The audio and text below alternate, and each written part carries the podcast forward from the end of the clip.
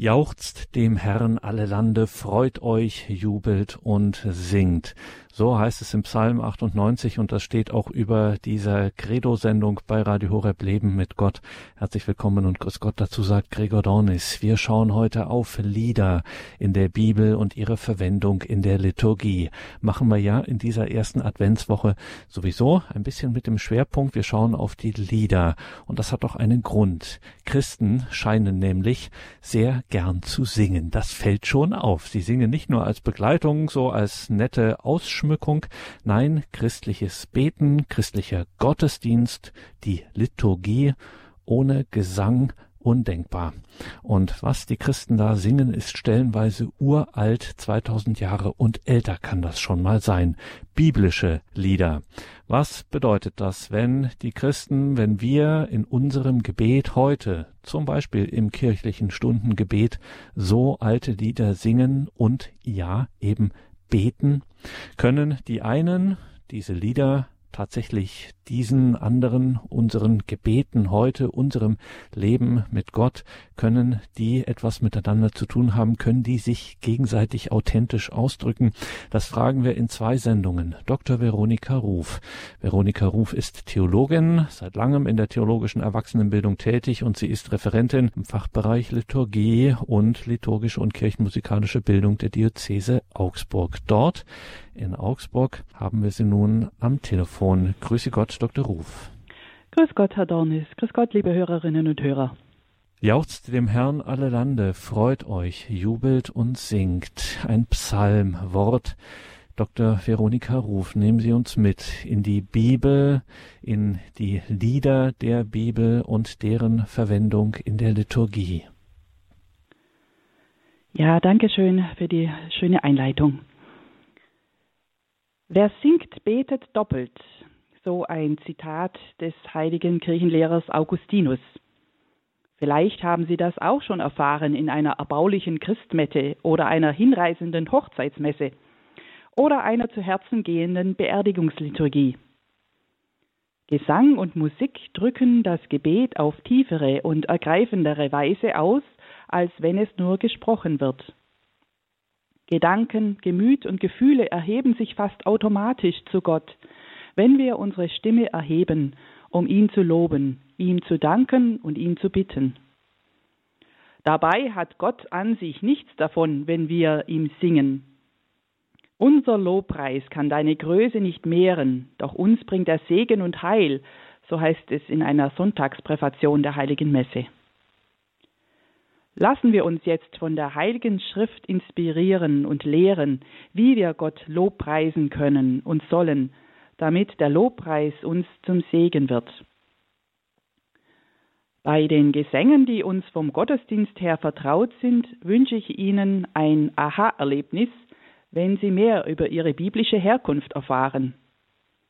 Und insgesamt hoffe ich, dass der Vortrag Sie zur Freude am Singen und Spielen im Gottesdienst inspiriert. In einem ersten Schritt möchte ich Ihnen einige Sänger des Glaubens in der Bibel vorstellen. Und wir fangen ganz von vorne an bei Adam und Eva.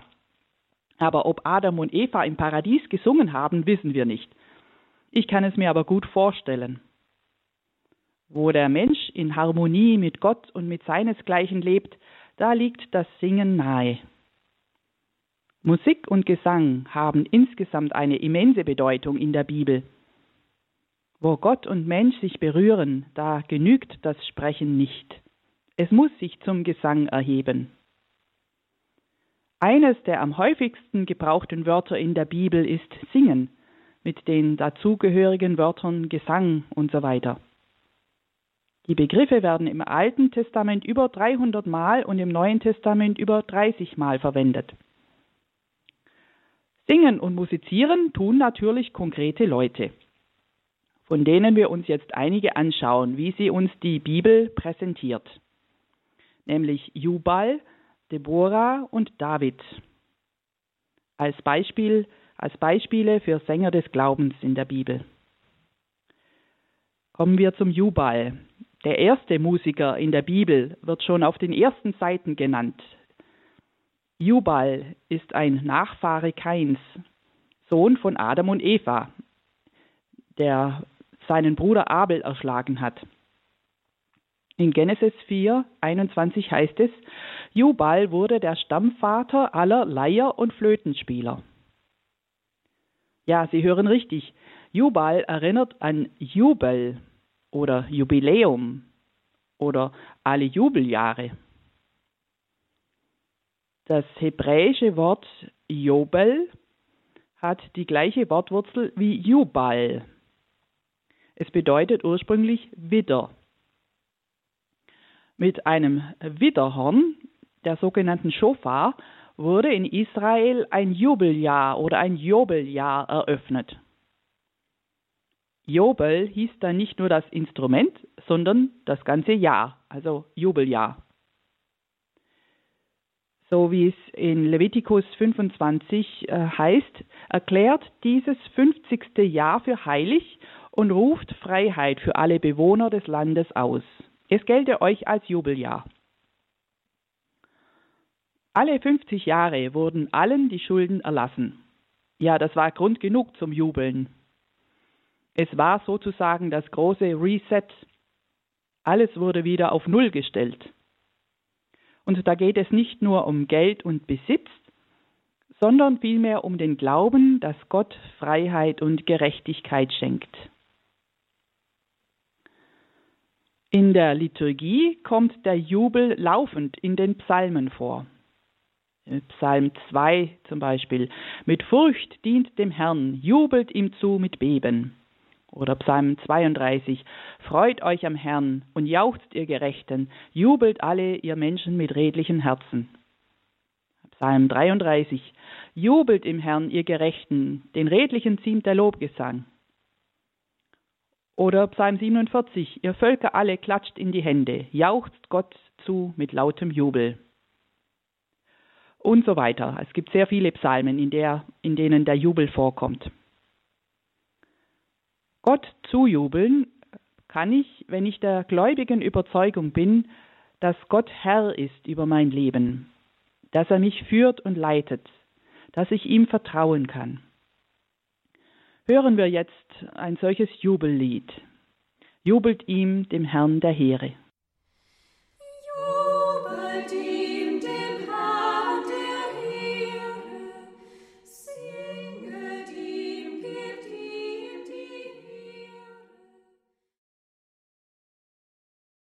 Das zweite Lied, das in die Bibel nennt, ist das Siegeslied der Richterin und Prophetin Deborah und dem Heerführer Barak in Richter 5.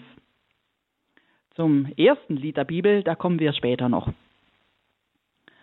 Also dieses zweite Lied ist eine Siegeshymne, die Deborah und Barak nach einer von den Israeliten gewonnenen Schlacht am Berg Tabor sangen. Es ist ein Loblied auf Gott, der sie hat gewinnen lassen. Das Lied gehört zu den ältesten Texten im Alten Testament. Ich habe ein äh, schönes Gemälde gefunden, das ich Ihnen jetzt leider nicht zeigen kann, aber ich beschreibe es Ihnen ein wenig. Und zwar, das ist von äh, Salomon de Bray von 1630 äh, und der hat drei Personen gemalt, nämlich die Jael, die, die Deborah und den Barak. Deborah ist in der Mitte als Frau mit betenden Händen dargestellt.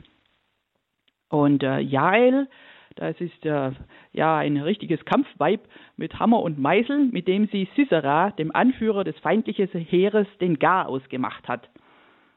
Und das hat Deborah vorhergesehen. Und äh, da heißt es in Richter 4, 9, in die Hand einer Frau wird der Herr Sisera ausliefern. Und so war es dann auch. Im Hintergrund des, dieses Gemäldes steht der Barak mit seiner Rüstung. Aber die Hauptpersonen sind eben diese beiden Frauen. Die eine betend und die andere mit ihrem ähm, Werkzeug in der Hand. Dieses Lied, das Deborah und Barak sangen, ähm, das steht in Richter 5 und das beginnt mit dem Vers 2 dass Führer Israel führten und das Volk sich bereit zeigte, dafür preist den Herrn. Hört ihr Könige, horcht auf ihr Fürsten. Ich will für den Herrn, ich will singen für den Herrn, den Gott Israels spielen. Und so weiter. Das äh, zieht sich dann äh, über einige Verse hin. Und zum Schluss heißt es nochmal, ihr, die ihr bereit seid im Volk, preist den Herrn. Dieses Lied ist als Ganzes nirgendwo in unsere Liturgie eingegangen. Doch das Preis den Herrn ist ein gängiger Lobruf auf Gott geworden, vor allem in den Psalmen oder auch im Kantikum von Daniel 3. Preist den Herrn all ihr Werke des Herrn, lobt und rühmt ihn in Ewigkeit. Das wird ja ständig wiederholt, dieses Preiset den Herrn. Es ist Ausdruck des Glaubens, dass Gott in großer Not eingreift und das Blatt für jene zum Guten wendet, die ihm vertrauen. Hören wir nun so ein Preislied. Preis den Herrn, unseren Gott.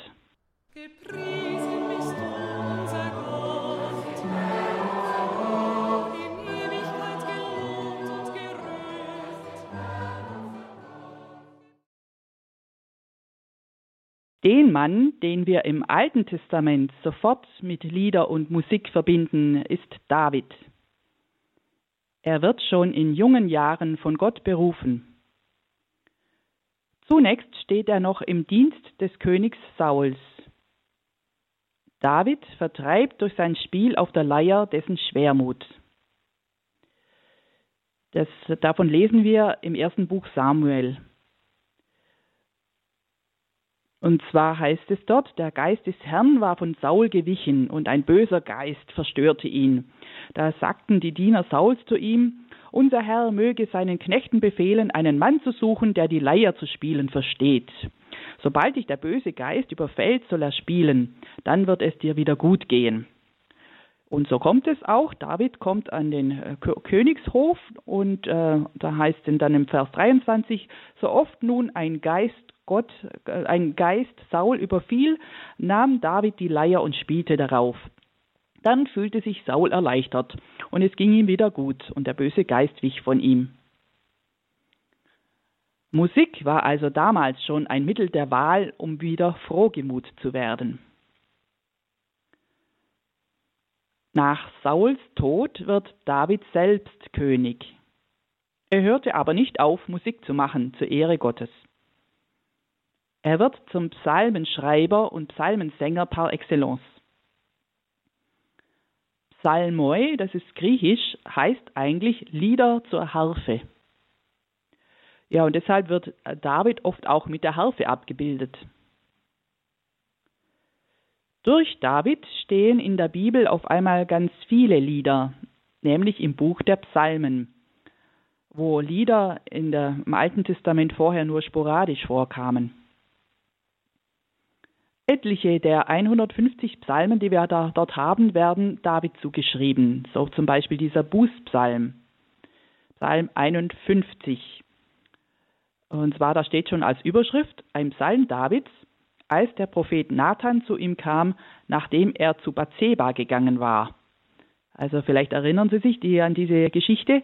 Nathan überführt David des Ehebruchs und des Mordes an Uriah, dem Mann von der Bathseba. Und äh, David ähm, reut seine Tat und so betet er zu Gott. Gott sei mir gnädig nach deiner Huld, tilge meine Frevel nach deinem reichen Erbarmen, wasch meine Schuld von mir ab und mach mich rein von meiner Sünde. Das kommt in den Laudes an jedem Freitag vor. Gesang drückt also nicht nur Lobpreis und Jubel aus, sondern auch Reue und Schmerz. David glaubt, dass Gott ihm seine Tat vergibt. Psalmen sind also Lieder für jede Lebenslage. Ob in Depression, in Schuld oder Jubel, Dank und Freude, über Heilung und Befreiung, es gibt einen Psalm für alle Fälle. Im Lied erfahre ich die Nähe Gottes. Gott selbst ist der Auslöser meines Singens. Er lässt mein Lied in mir erklingen ja, die Nähe Gottes oder auch die Abwesenheit. Dafür gibt es auch Klagepsalmen, wenn Gott fern ist. Also in den Psalmen gibt es wirklich alles. Die Liturgie macht sich diesen Reichtum zunutze.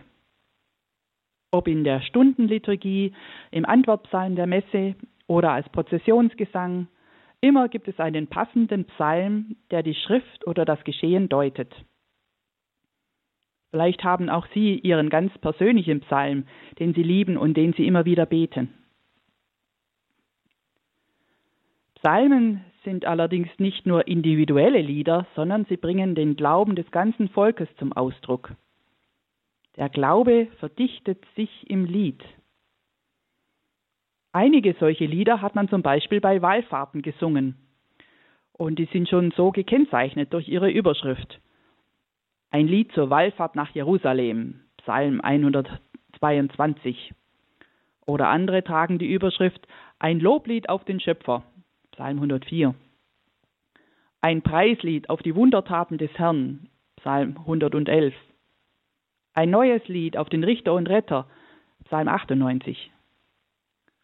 In solchen Liedern preist das Volk zusammen die ganze Bandbreite der Güte und Huld Gottes. Als König kümmert, kümmerte sich David höchstpersönlich um die Praxis des öffentlichen Gottesdienstes. Er berief sogenannte Leviten als vollzeitliche musikalische Diener, als Sänger und als Instrumentalisten in den Dienst des Volksgottesdienstes.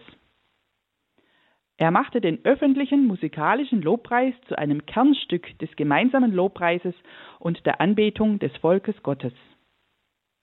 Lieder werden damals gesungen als Ausdruck des gemeinsamen Glaubens. Wie sah nun eine solche Tempelliturgie aus? Da haben wir eine Beschreibung im Psalm 68. Dort wird eine Festprozession mit Musik beschrieben. Gott, sie sahen deinen Einzug, den Einzug meines Gottes und Königs ins Heiligtum. Voraus die Sänger, die Seitenspieler danach. Dazwischen Mädchen mit kleinen Pauken. Und das mit der Aufforderung, versammelt euch und preist Gott den Herrn von Israels Quelle her. Also hier werden Sänger und Instrumentalisten genannt. Auch eine Prozessionsordnung gibt es. Alle sollen sich darauf ausrichten, Gott zu loben. Wie die Musik im Jerusalemer Tempel vor 3000 Jahren geklungen haben mag, das wissen wir leider nicht.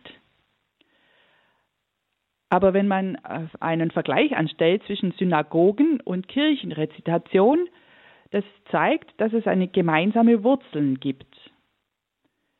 Die Art und Weise zu singen wurde weitergegeben so wie ja auch die Heilige Schrift immer ganz getreu abgeschrieben oder auch die Ikonen der Ostkirchen getreu ihren Urbildern weitergegeben wurden. So kann man annehmen, dass die Musik im Jerusalemer Tempel nicht so ganz grundsätzlich verschieden geklungen hat. Also wenn wir an unseren gregorianische ähm, Choral, an gregorianische Musik denken, äh, das bewegt sich ja auch mm, zwischen ähm, einigen Tönen, aber da sind keine so Riesensprünge drin. Und so ähnlich ist es auch äh, in der orientalischen Musik, nur etwas schnörkeliger, äh, wenn man das so sagen darf. Aber es ist irgendwie schon ähnlich. Ich habe das einmal gehört, diesen Vergleich. interessant, wie sich die beiden Dinge doch ähneln und wie das so weitergegeben wurde durch die Jahrhunderte durch, ja, zwei, zwei Jahrtausende durch. Am Ende des Psalmenbuchs werden nochmals alle Register der Musik gezogen. Psalm 150. Ich lese Ihnen den Text mal ganz vor, dass Sie das nochmal äh, genießen können. Da heißt es Halleluja, lobt Gott in seinem Heiligtum, lobt ihn in seiner mächtigen Feste, lobt ihn wegen seiner machtvollen Taten, lobt ihn nach der Fülle seiner Größe, lobt ihn mit dem Schall des Widderhorns, lobt ihn mit Harfe und Leier, lobt ihn mit Trommeln und Tan Reigentanz, lobt ihn mit Saiten und Flöte, lobt ihn mit tönernen Zimbeln, lobt ihn mit schallenden Zimbeln, alles, was atmet, lobe den Herrn. Halleluja. Im Judentum und Christentum ist David bis auf den heutigen Tag Vorbild und Inspirator für Musik und Gesang zur Ehre Gottes. Die Idee des Lobpreises und der Anbetung Gottes im öffentlichen Gottesdienst besteht bis heute in unserer kirchlichen Liturgie fort. Hören wir nun diesen Psalm 150 mit Halleluja.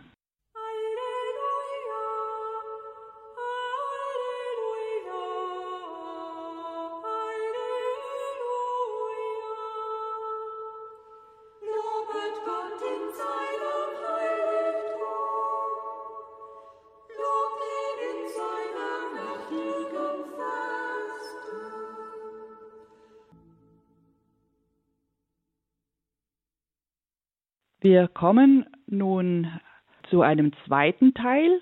Wir haben ja jetzt Jubal, Deborah und David als Sänger des Glaubens kennengelernt. Sie alle loben und preisen Gott. Jetzt schauen wir uns diesen Glauben genauer an. Was wird denn besungen und bis heute in der Liturgie gefeiert? Wir spannen dabei den Bogen vom ersten Lied der Bibel, das Lied des Mose und der Miriam, bis zu den letzten Liedern der Bibel dem, dem Lied des Lammes in der Offenbarung des Johannes.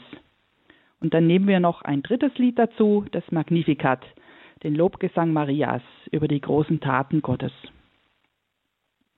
Also das erste Lied, das in der Bibel steht, ist das Siegeslied nach dem Durchzug durch das Rote Meer. Das ist eines der ältesten Lieder oder das ist der, einer der ältesten Texte der Bibel überhaupt. Sie erinnern sich, das Volk Israel ist aus Ägypten geflohen und am Schilfmeer angekommen. Sie saßen in der Falle. Vor ihnen war das Meer, hinter ihnen die ägyptische Streitmacht. Aber Gott bahnt ihnen den Weg durch das Wasser. Die Feinde gehen unter und Israel ist endgültig aus der Knechtschaft Pharaos befreit. Israel hat Gottes Rettung in einer hoffnungslosen Situation machtvoll erfahren. So wie er Mose dem, als Baby aus dem Nil gezogen hat, so hat Gott jetzt sein Volk aus dem Roten Meer gezogen. Und die Reaktion des Volkes lesen wir in Exodus 14. Als Israel sah, dass der Herr mit mächtiger Hand an Ägypten gehandelt hatte, fürchtete das Volk den Herrn, Sie glaubten an den Herrn und Mose seinen Knecht. Miriam, die Schwester des Mose, greift zur Pauke. Und der nächste Satz heißt dann, Damals sang Mose mit den Israeliten dem Herrn dieses Lied. Sie sagten, ich singe dem Herrn ein Lied, denn er ist hoch und erhaben, Ross und Reiter warf er ins Meer. Dann, ich lese Ihnen einige äh, Verse nochmal weiter vor von diesem Lied. Meine Stärke und mein Lied ist der Herr, er ist mir zur Rettung geworden. Er ist mein Gott, ich will ihn preisen, den Gott meines Vaters will ich rühmen. Der Herr ist ein Krieger, Herr ist sein Name. Pharaos Wagen und seine Streitmacht warf er ins Meer. Seine besten Vorkämpfer versanken im Roten Meer. Fluten deckten sie zu, sie sanken in die Tiefe wie Steine. Deine Rechte, Herr, ist herrlich an Stärke, deine Rechte, Herr, zerschmettert den Feind. In deiner erhabenen Größe wirfst du die Gegner zu Boden. Du sendest deinen Zorn, er frisst sie wie Stoppeln.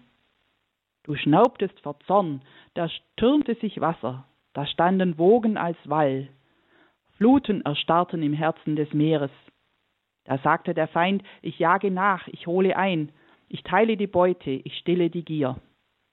Ich zücke mein Schwert und meine Hand jagt sie davon.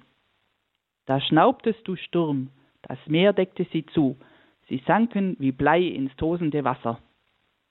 Wer ist wie du unter den Göttern, o Herr? Wer ist wie du, gewaltig und heilig, gepriesen als furchtbar, wundervollbringend? Und ganz zum Schluss noch, der Herr ist König für immer und ewig.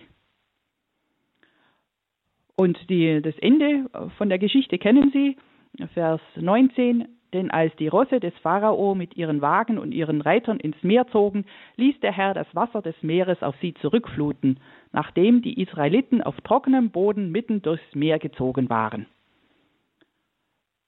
Die Prophetin Miriam, die Schwester Aarons, nahm die Pauke in die Hand und alle Frauen zogen mit Paukenschlag und Tanz hinter ihr her. Miriam sang ihnen vor, singt dem Herrn ein Lied, denn er ist hoch und erhaben, Ross und Reiter warf er ins Meer. Äh, ich ähm, lese Ihnen das, das so ausführlich vor, weil dieses Lied, das hat es in sich. Es ist das Lied des Mose äh, und der Miriam, ein Hymnus, der regelmäßig im Gottesdienst Israels gesungen wurde, wohl am Pascha-Fest.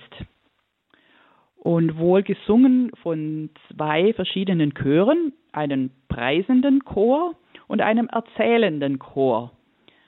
Äh, der preisende Chor erzählt die konkrete, äh, äh, also der erzählende Chor erzählt die konkrete Erfahrung der Rettung. Also zum Beispiel, du schnaubtest vor Zorn, da türmte sich Wasser, da standen Wogen als Wall.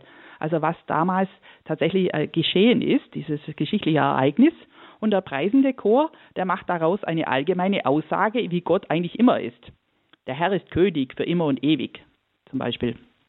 Also, wenn Gott so ist, ein führender, rettender, sich sorgender Gott, dann wiederholt sich sein Heilshandeln in allen Generationen. Israel erfährt das immer wieder.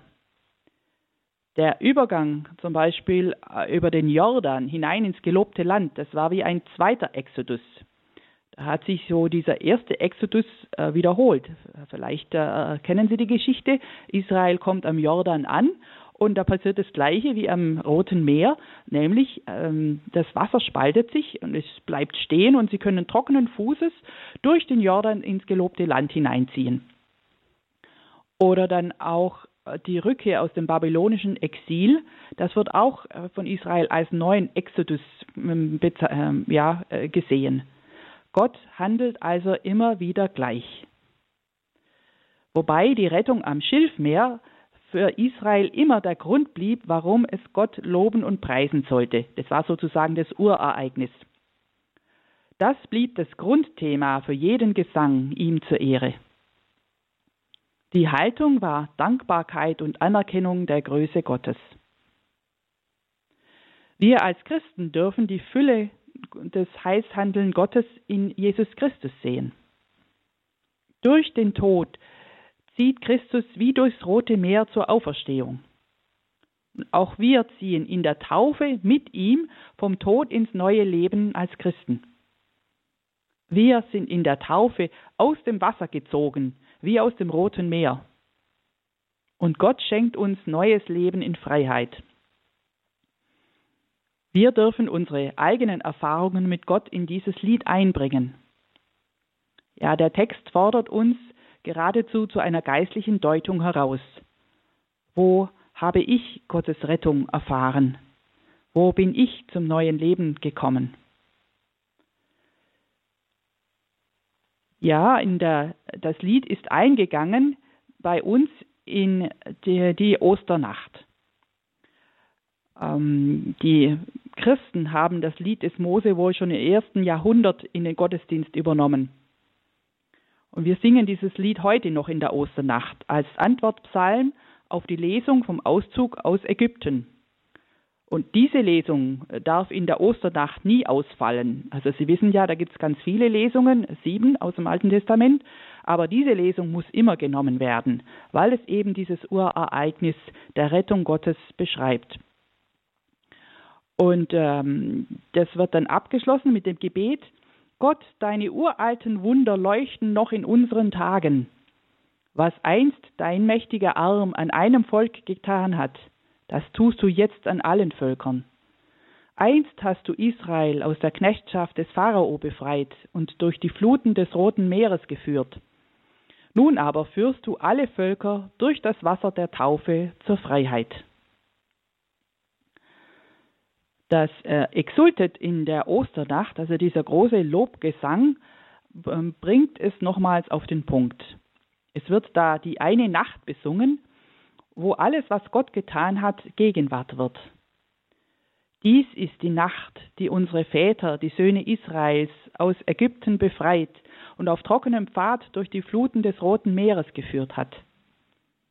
Dies ist die Nacht, in der die leuchtende Säule das Dunkel der Sünde vertrieben hat. Dies ist die Nacht, die auf der ganzen Erde alle, die an Christus glauben, scheidet von den Lastern der Welt, dem Elend der Sünde entreißt, ins Reich der Gnade heimführt und einfügt in die heilige Kirche. Dies ist die selige Nacht, in der Christus die Ketten des Todes zerbrach und aus der Tiefe als Sieger emporstieg. Alle diese Nächte sind ein und dieselbe Nacht. Die Zeit ist aufgehoben. Die Figuren schieben sich ineinander. Gott handelt durch die ganze Geschichte hindurch bis heute zu unserem Heil und alles ist Gegenwart. Dieses Siegeslied des Mose und der Miriam kommt also in der Osternacht hauptsächlich vor, das ist der, erste Ort, aber wir haben es auch in der Tagzeitenliturgie. Äh, und zwar am Samstag der ersten Woche in den Laudes im Stundenbuch. Hören wir nun ein wenig hinein in dieses Lied. Meine Stärke und mein Lied ist der Herr, er ist mein Retter geworden.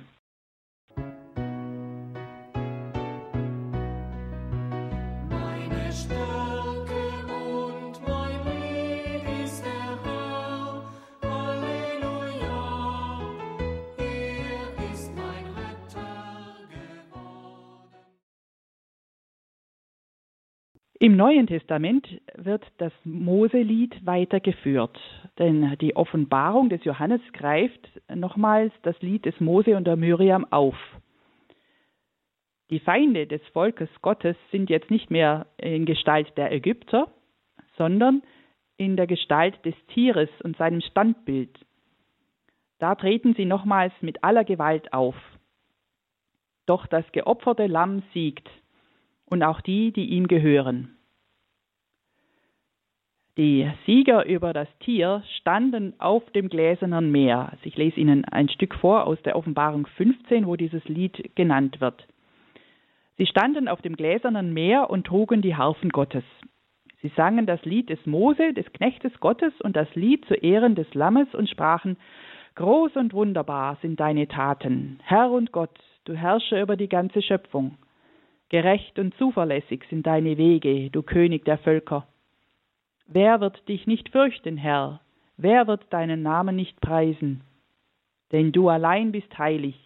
Alle Völker kommen und beten dich an, denn offenbar geworden sind deine gerechten Taten. Also da soweit Offenbarung 15. Wir als Christen singen dem geopferten Lamm das Siegeslied des Mose, das jetzt zum Lied des Lammes wird. Jesus ist für uns durchs Rote Meer, das heißt durch den Tod gegangen. Er hat uns aus dem Tod gerettet und ins ewige Leben geführt. Das ist der wahre und bleibende Exodus. Immerzu singen wir das Lied des Mose, wenn wir Gottes rettendes Wirken erfahren. Groß und wunderbar sind deine Taten. Jetzt die Frage, warum heißt es immer wieder, dass wir ein neues Lied singen? Das haben Sie bestimmt schon öfters ähm, ja, gesungen und gedacht. Äh, oder was haben Sie sich dabei gedacht mit dem neuen Lied? Ja, Gott hat sein Volk eben nicht nur am Schilfmeer gerettet, sondern immer wieder. Das Grundmuster wiederholt sich, wie ich schon ausgeführt habe. Es ist eine Not, aus der niemand in der Welt retten kann, nur Gott. Vertraut das Volk ihm, dann rettet er. Darum kann es immer wieder ein neues Lied der Rettung singen. Alle neuen Lieder sind Variationen des Moseliedes. So in dem Psalm, hauptsächlich in den Psalmen, wo es immer von dem neuen Lied heißt, also Psalm 96 zum Beispiel, singt dem Herrn ein neues Lied, singt dem Herrn alle Lande. Oder Psalm 98, singt dem Herrn ein neues Lied, denn er hat wunderbare Taten vollbracht. Geholfen hat ihm sein Re seine Rechte und sein heiliger Arm. Oder auch im 149, Halleluja singt dem Herrn ein neues Lied, sein Lob in der Versammlung der Frommen. Und auch bei Jesaja kommt das äh, neue Lied vor. Jesaja 42 singt dem Herrn ein neues Lied, seinen Ruhm vom Ende der Erde her, die ihr das Meer befahrt, seine Fülle, die Inseln und ihre Bewohner. Also für uns Christen ist das neue Lied das Lied des Lammes. Auch in Offenbarung kommt es, äh, in der Offenbarung des Johannes kommt es immer wieder vor. Offenbarung 5. Sie sangen ein neues Lied und sprachen, würdig bist du, das Buch zu nehmen und seine Siegel zu öffnen, denn du wurdest geschlachtet und hast mit deinem Blut Menschen für Gott erworben, aus allen Stämmen und Sprachen, aus allen Nationen und Völkern. Wir singen das neue Lied im neuen Bund in Christi Blut. Denn durch die Auferstehung Christi wurde alles neu. Die Auferstehung Christi ist ja völlig neu in der Geschichte. Und das endgültig neue Lied hat für uns mit seiner Auferstehung begonnen. Wir singen es jetzt schon in jedem Gottesdienst, sozusagen als Präludium, als Auftakt. Jede liturgische Feier ist Feier des Pascha-Mysteriums Christi, die Feier von Tod und Auferstehung, an der wir teilhaben, bis wir selbst einst auferstehen. Jeder Gottesdienst ist Vorwegnahme und Ausblick auf das, was kommt. So ist das letzte Lied angestimmt. Doch es muss noch verwandelt werden, was da noch nicht einstimmen kann. Tränen, Schmerz, Leid, Schuld und Tod. Bis es nur noch einen Lobgesang im Himmel gibt. Es braucht also noch Zeit, bis alle einstimmen können in das neue Lied, das endgültig am Thron Gottes gesungen wird. So wie in Offenbarung 14. Sie sangen ein neues Lied vor dem Thron und vor den vier Lebewesen und vor den Ältesten. Ja, hoffentlich sind wir dann auch dabei. Wir hören jetzt ein entsprechendes Lied. hören wir nun das Lied aus der Offenbarung des Johannes, Kapitel 19. Die Klarissenkapuzinerinnen von der ewigen Anbetung singen es uns vor. Es kommt vor am Sonntag in der zweiten Vesper.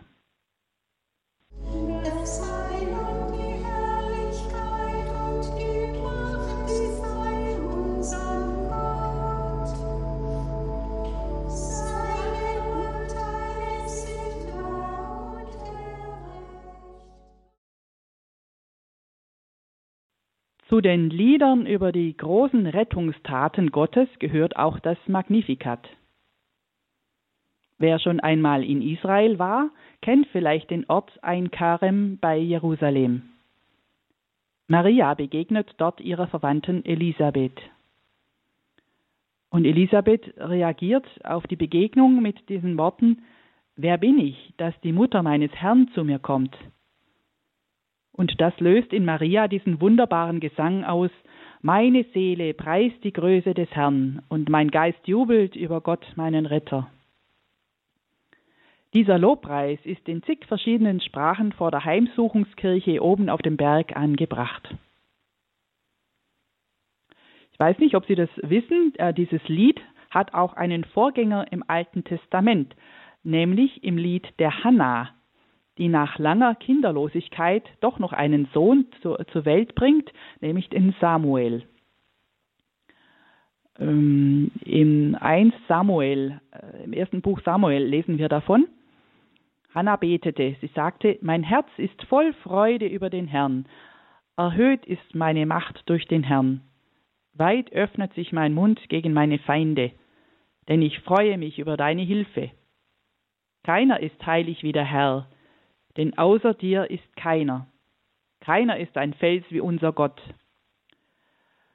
Äh, und äh, so weiter. Dann äh, Vers 4, der Bogen der Helden wird zerbrochen, die Wankenden aber gürten sich mit Kraft.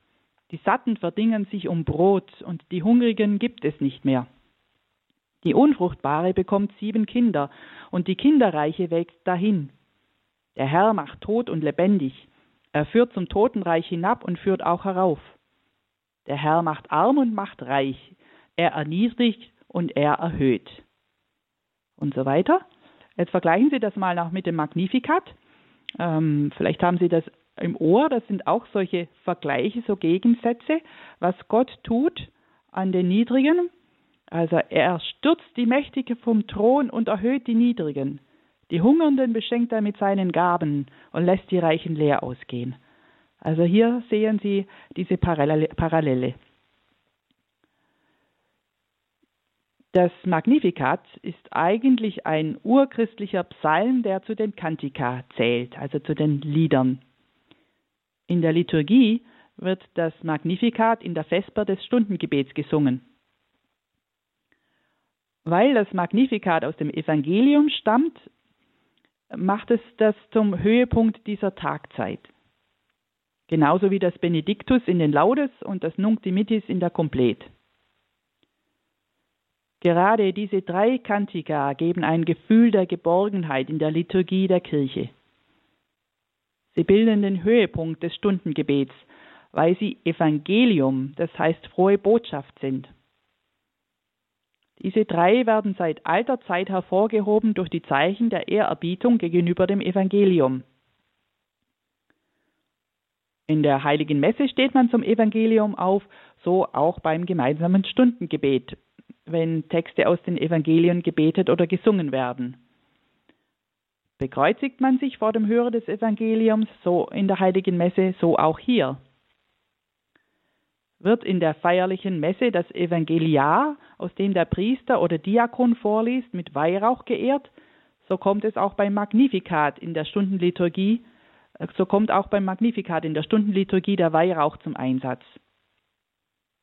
Der Priester oder Diakon schreitet bei der feierlichen Vesper um den Altar und inzensiert, also beweihräuchert ihn, denn der Altar steht ja für Christus, der in der Eucharistie gegenwärtig ist. Das ist dann der Höhepunkt der ganzen Feier. Also dieser wunderbare Lobgesang Marias, äh, das wollen wir nun hören, eine Einspielung des Magnificat.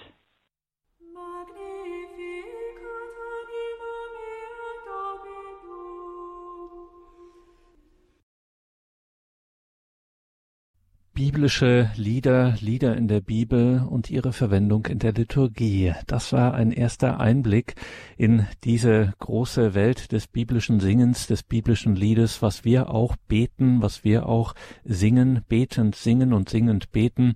Liebe Hörerinnen und Hörer, so wichtige, so wesentliche Gedanken, die muss man auf jeden Fall nachhören. Das hört man nicht alle Tage und weiß man auch viel zu wenig. Also herzliche Einladung, das in unserer Mediathek nachzuhören auf horeb.org. Diese Gedanken von Dr. Veronika Ruf, unserer heutigen Referentin, unserem Gast in dieser Sendung. Sie ist Dr. Veronika Ruf, ist Referentin Fachbereich Liturgie der Diözese Augsburg und sie wird auch in einem zweiten Teil uns mehr dazu erzählen, zu den biblischen Liedern und ihrer Verwendung in unserer Liturgie, unserem kirchlichen Gottesdienst, unserem Gebet.